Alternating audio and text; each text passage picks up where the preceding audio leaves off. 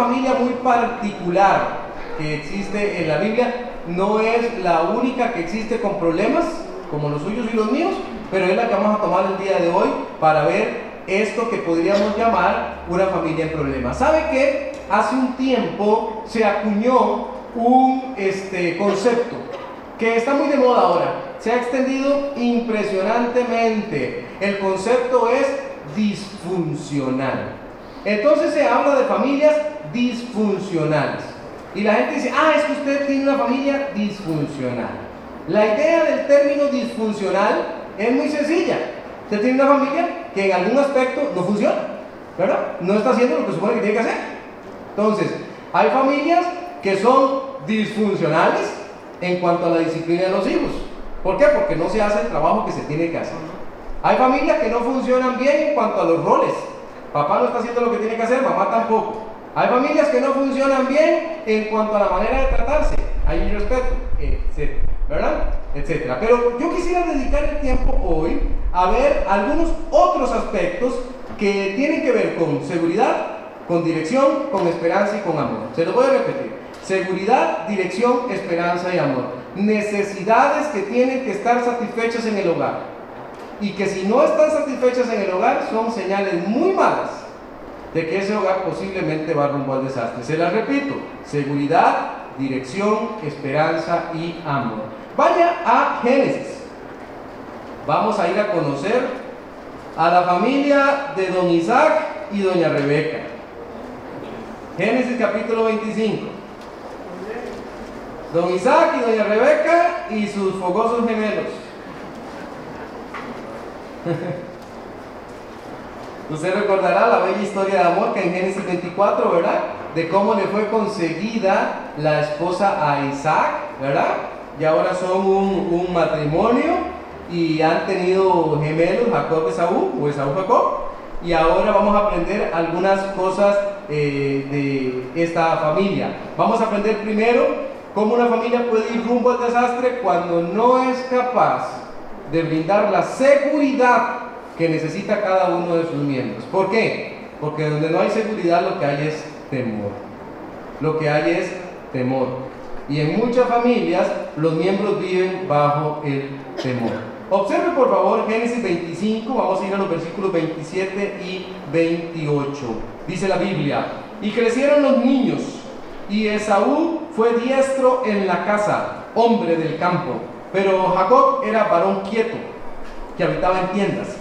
Y amó Isaac a Esaú porque comía de su casa, mas Rebeca amaba a Jacob. ¿Qué le parece? ¿Qué le parece ese, versículo último? ¿Ah, papás? ¿Qué tal si yo llegara hoy a la iglesia y les dijera, bueno, aquí está mi familia, ella es Naomi, es la que yo quiero, ¿verdad? Porque ella esto, esto y lo otro, y mi esposa dice, ay, ella es Abigail, esta es la que yo quiero. ¿Qué le parece a usted? ¿Cómo le sonaría eso? No suena bien, ¿verdad? Ahora, ese no es un versículo que está puesto ahí nada más que porque sí. Luego vamos a ver lo que esto provocó. Ya, bueno, luego no, ahorita. Ahorita mismo vamos a ir a verlo. Nuestros hijos ocupan la seguridad de saber que papi y mami les aman. Amén. Amén. Papi y mami les aman.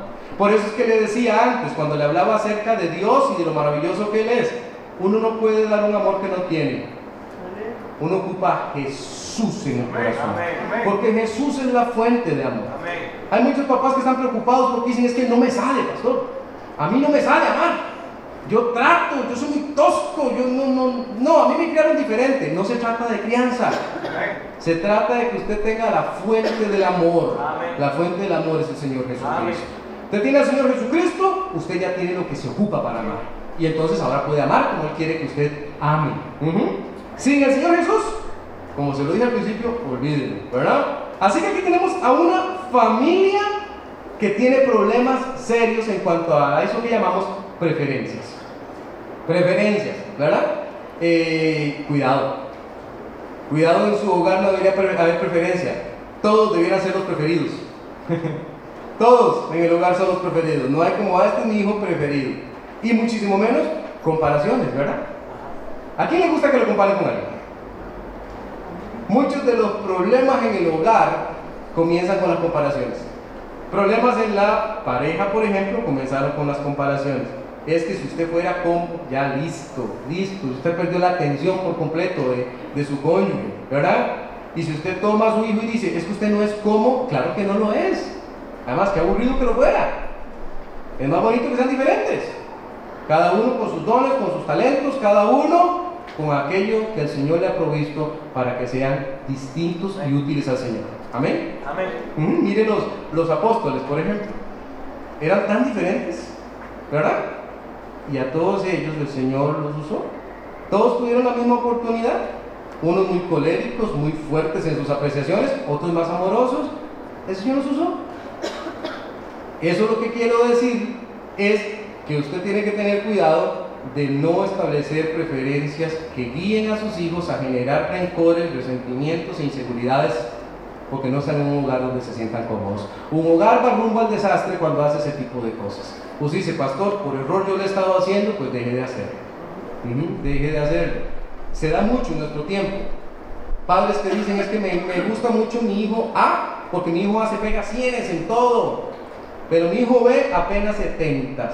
Ese va raspando. Qué pereza, ¿verdad? Y el hijo de los 70 sabe que no es el favorito. Cuidado. De verdad se lo digo, tenga mucho, pero mucho cuidado. Aprenda a amar a sus hijos y amar las virtudes, los talentos que cada uno de ellos tiene. ¿Por qué los tienen? Cada uno en forma diferenciada. Vaya Salmo 34. No, no pierda Génesis. Déjelo ahí porque esa es nuestra historia base. Pero en Salmo 34 hay algo que dice el salmista. Usted conoce el último versículo, creo, de este salmo. Pero vamos a leer tres versículos. 4 al 7. Cuatro versículos más bien.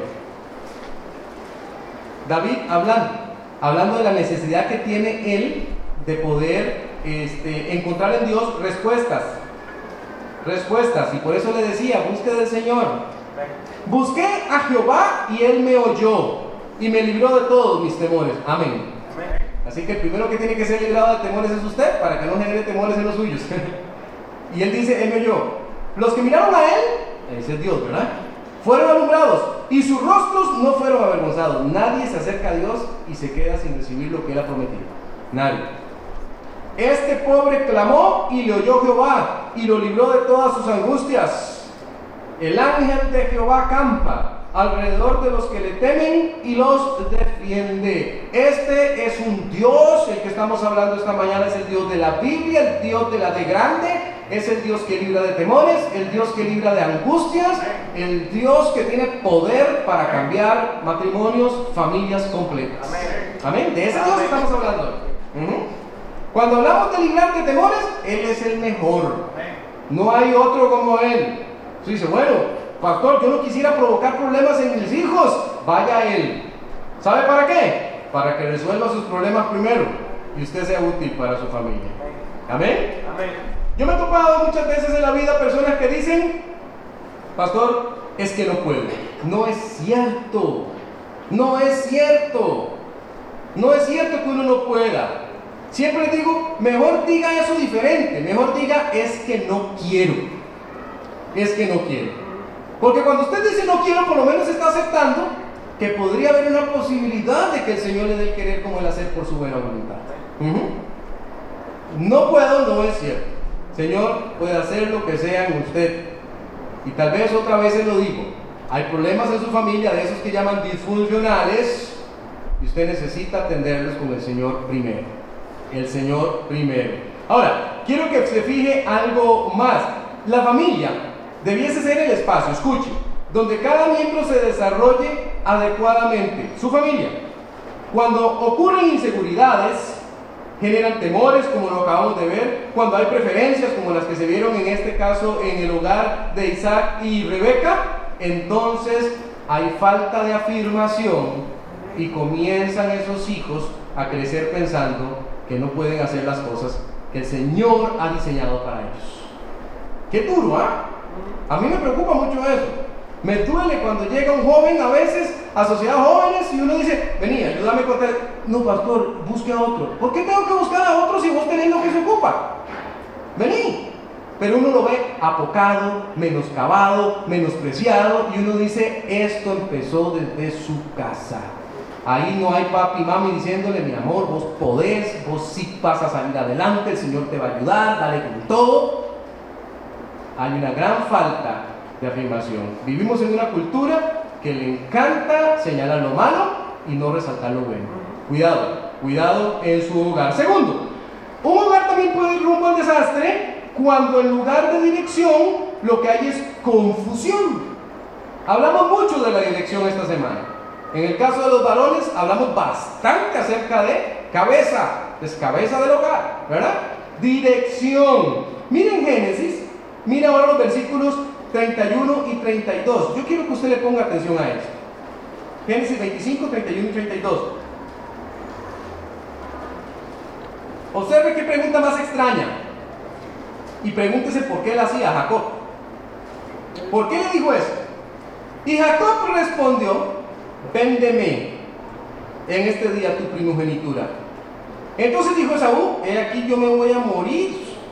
¿Para qué pues me servirá la primogenitura? Dos cosas demasiado interesantes. Eh, los hijos suelen hablar de eso.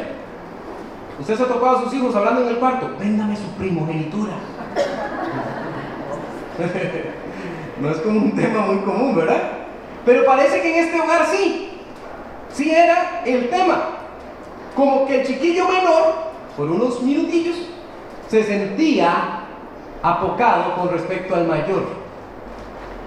Y estaba buscando la ocasión para decir, déme ese bien preciado que se llama la primogenitura. Tal vez con eso logro equilibrarme con usted, porque usted es el favorito de papi, yo no. Y el otro dice, pues ¿qué me importa la primogenitura? Más rico un plato de lentejas. Sí, sí, sí, sí, es, es suya de ese de matar. Era la confusión que había aquí en este hogar.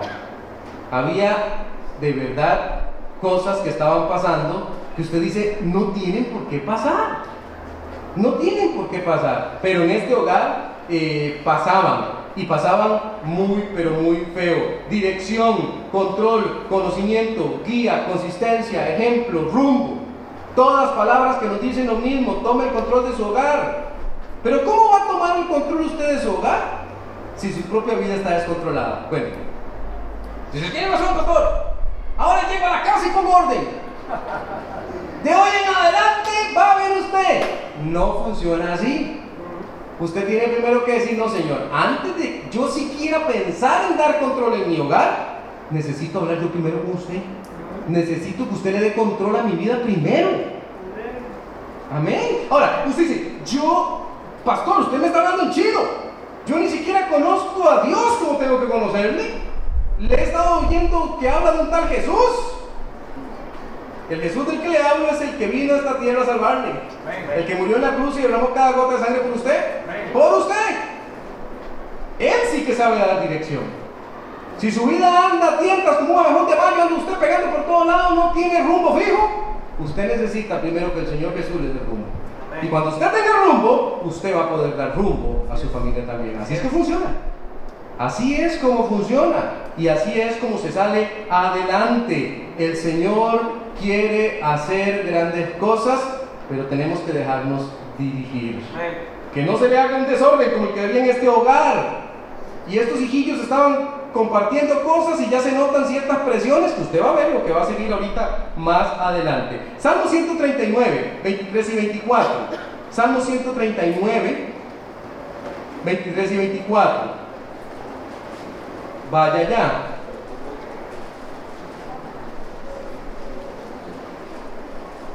Dice la palabra de Dios algo que yo quiero que usted tome para usted el día de hoy en cuanto a la dirección, en cuanto al análisis, en cuanto a saber qué estoy haciendo mal, Señor. ¿Qué pasa? Hablamos primero de seguridad, de la seguridad necesaria en su hogar y ahora estamos hablando de dirección. Y hablando de dirección dice la Biblia, examíname.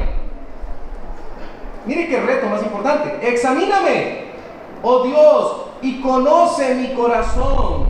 Pruébame y conoce mis pensamientos y ve si hay en mí camino de perversidad y guíame en el camino eterno. Amén. Qué preciosa oración. Qué preciosa oración. Le resumo esa oración. Señor, revíseme. Vea dónde estoy fallando. Usted me conoce mejor. Usted sabe qué cosas yo no hago bien. Usted sabe por dónde yo suelo desviarme y hacer cosas que no son correctas. Examíneme, por favor. Y póngame a seguirlo usted en la vía del camino eterno. En la vía del camino eterno. Camino eterno sin Cristo. ¿Cómo es eso? No existe. la eternidad solo existe con Cristo. Solo con Cristo hay dos tipos de eternidades, con y sin Cristo. Son las únicas dos que hay. Pues vamos bien sobre esta tierra y mejor cuando estemos con Él. Sin Cristo vamos rumbo a la condenación eterna. Rumbo a la condenación eterna. Necesitamos la dirección del Señor. Necesitamos ser honestos con Él y decirle, Señor, por favor revíseme y saque a flote todas esas tonteras que yo pueda tener, todas esas cosas que yo piense, ese orgullo necio que no me permite avanzar, esa opinión propia que yo creo que está muy correcta y no lo está, el Señor lo va a hacer. Entonces, en esta familia parecía que había problemas. ¿Sabe que hay familias también donde hay problemas de otro tipo? Problemas, por ejemplo, en cuanto a reglas, problemas en cuanto a límites, problemas en cuanto a disciplina, hay familias donde los hijos mandan y no los papás. Sí, sí, sí, es así. ¿Cómo lo sabe, pastor? Y basta darse una vueltica por el supermercado para darse una cuenta, ¿verdad? ¿Quién manda en esos hogares, verdad? Basta decirlo. Chiquillo agarra y dice, voy a llevar esto. Mi amor, no, no se puede. Papi, pero yo no quiero. Bueno, échelo. ¿quién manda ahí? ¿Quién manda ahí? manda el hijo y usted le está haciendo un daño muy grave. Muy, muy grave. Muy, muy grave. No hay límites, no hay reglas, o hay reglas dispares, o hay reglas desconocidas. Todo eso es el resultado del pecado enquistado en una familia. Ahí se ha quedado. ¿Cómo lo resuelvo, pastor? ¿Qué tengo que hacer?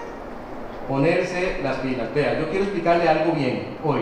Porque a veces yo siento que eso no se toma como se tiene que tomar. La gente dice, pastor, está bien, usted habla de disciplina, usted habla de reglas, usted habla de límites. Yo estoy fallando en esas cosillas.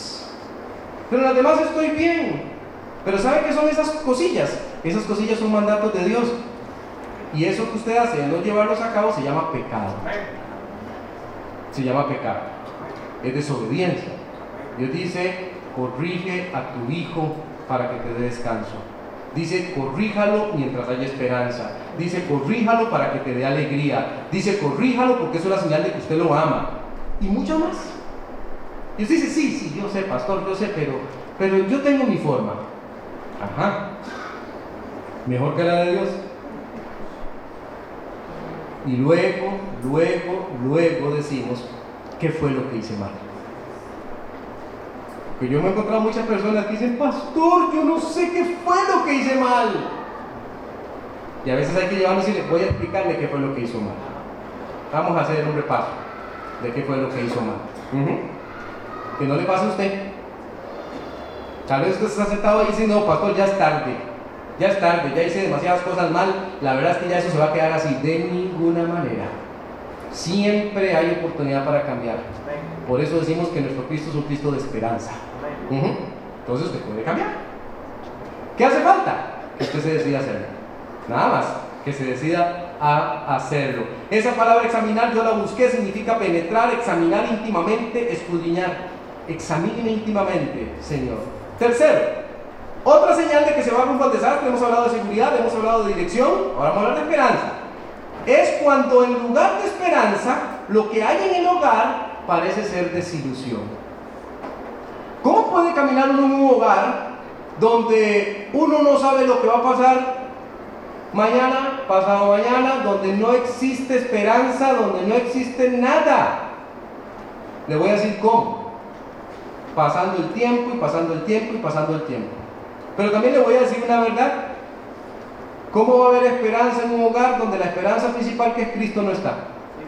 ¿Qué esperanza va a haber? ¿Sabe qué significa la palabra esperanza? Algo que se espera. Eso significa esperanza algo que se espera. Los cristianos tenemos esperanza, ¿por qué? Porque estamos esperando a Cristo. Por eso tenemos esperanza. Entonces cuando llegamos a un sepelio y vemos el cuerpo allí que va a ser colocado, nosotros decimos, eso es carne. Eso es simplemente, ya es el cuerpo lo que quedó. La persona no está ahí. La persona ya está con Cristo. Pero si esa persona que ha muerto no le tiene como Salvador, uno está pensando, uy, ¿qué habrá pasado? ¿Se habrá arrepentido? ¿Le habrá dado chance?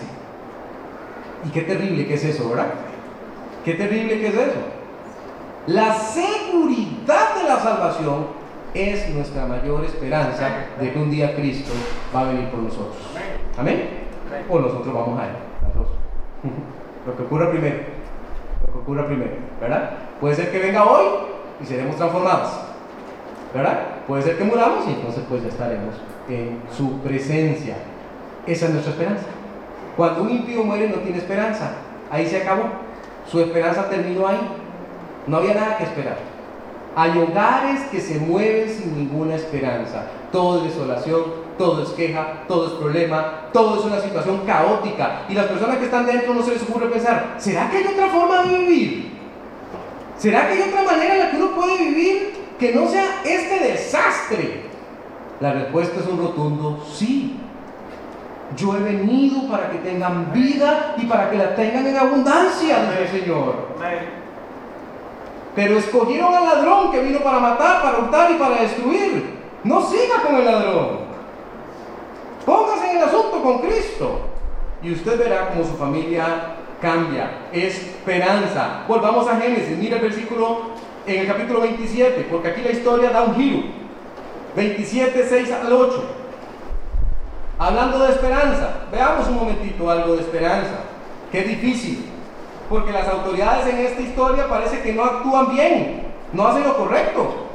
Mire, 27.6. Entonces Rebeca, la mamá, habló a Jacob, su hijo, podemos decir su hijo favorito, diciendo, he aquí yo he ido a tu padre que hablaba con Esaú tu hermano diciendo, tráeme casa y hazme un guisado para que coma y te bendiga en presencia de Jehová antes que yo muera. Ahora pues, hijo mío, obedece a mi voz en lo que te mando. Versículo 11. Y Jacob dijo a Rebeca, su madre, he aquí, Esaú mi hermano es hombre belloso y yo lampiño. Quizás me palpará mi padre y me tendrá por burlador y traeré sobre mí maldición y no bendición. Y su madre respondió, hijo mío, sea sobre mí tu maldición. Solamente obedece a mi voz y ve y tráemelos. ¿De qué están hablando? El papá dice, Esaú, necesito bendecirte. Ha llegado el momento, estoy viejo, quizás hasta muera, y ya Dios me ha mostrado que necesito darte la bendición como mi hijo primogénito. Por ahí anda Rebeca y oye, recuerde que eran tiendas, ¿verdad? No había paredes de concreto. y entonces dice, la bendición, Jacob. Su papá va a bendecir a Esaú. Y Jacob dice, ¿y sí? No como que sí. Vaya y me trae un cabrito, vamos a cocinarlo, vamos a hacerlo como su papá le gusta. Y vamos a entrar ahí, usted va a entrar y lo va a decir usted. Dice, jamás. ¿Cómo hacer eso? Mi hermano es todo belloso, no se preocupe, yo me encargo de eso, le pongo unas pieles, hicieron todo un fraude. Ahora, yo siempre a mí siempre me gusta mucho que las personas cuando ven estas cosas en la Biblia entiendan cómo es. Claro que nuestro Señor, según dice Romanos 8, puede transformar para bien algo que empezó mal. Dios lo hace. De hecho, lo hizo aquí. Pero lo que yo no quiero que usted pierda de vista es lo que está pasando en esta casa. Esaú es hijo de Rebeca también. Y su propia mamá está fraguando cosas con su hijo fraudulentas. Fraudulentas. Bueno, y ahí se dio, se dio, de hecho. El hijo entró, el papá dijo que raro, como que no, como que no le salía, pero está bien. Y ahí, veníamos.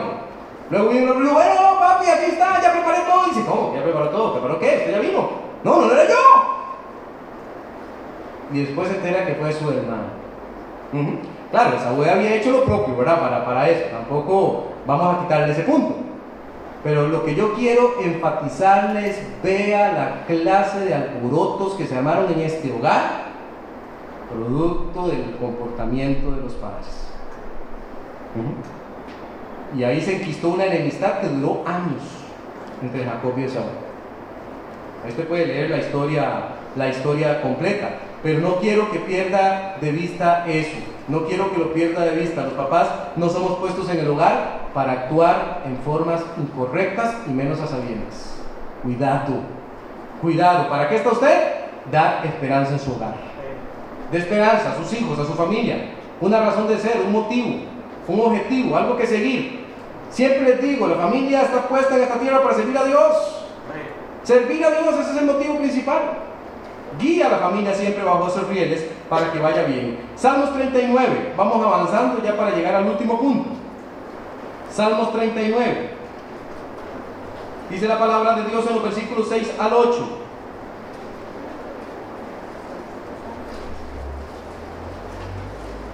Ciertamente, como una sombra es el hombre.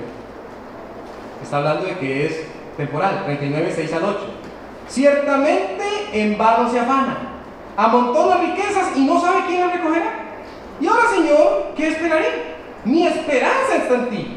Líbrame de todas mis transgresiones. No me pongas por escarnio, por burla del insensato.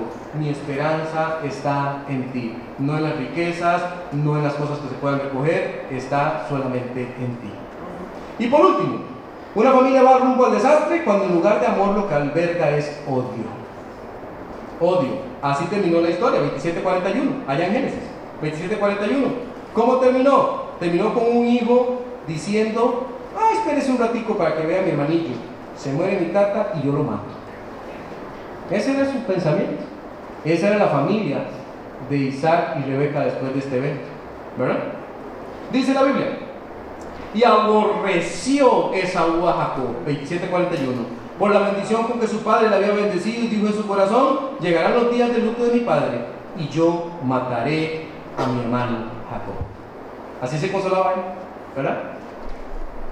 Espérense para que vean, lo voy a matar. Proverbio 10:12.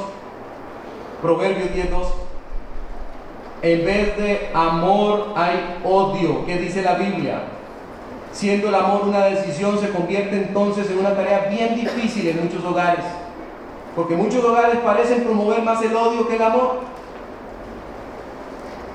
Toda su vida en este lugar vivieron bajo una mentira y ahora las cosas se complicaron. 10.12. Proverbio dice, el odio despierta rencillas, pero el amor cubrirá todas las faltas. Provoque un hogar de amor. Provoque un hogar de amor, donde intencionalmente cada uno de sus miembros ama, porque ha sido amado primero por el Señor. Cuando tenemos un hogar donde Cristo es el centro, es más fácil dar amor. Así empezamos la enseñanza y así la vamos a finalizar. Cuando tenemos un hogar donde Cristo es el centro, es muchísimo más fácil amar. ¿Cómo está su hogar? ¿Mm? ¿Está bien? ¿O anda parecido al de esta pareja que vimos hoy? ¿Con problemas de problemas? Bueno, solo usted lo sabe. Pero lo cierto del caso es que es necesario hacer algo al respecto.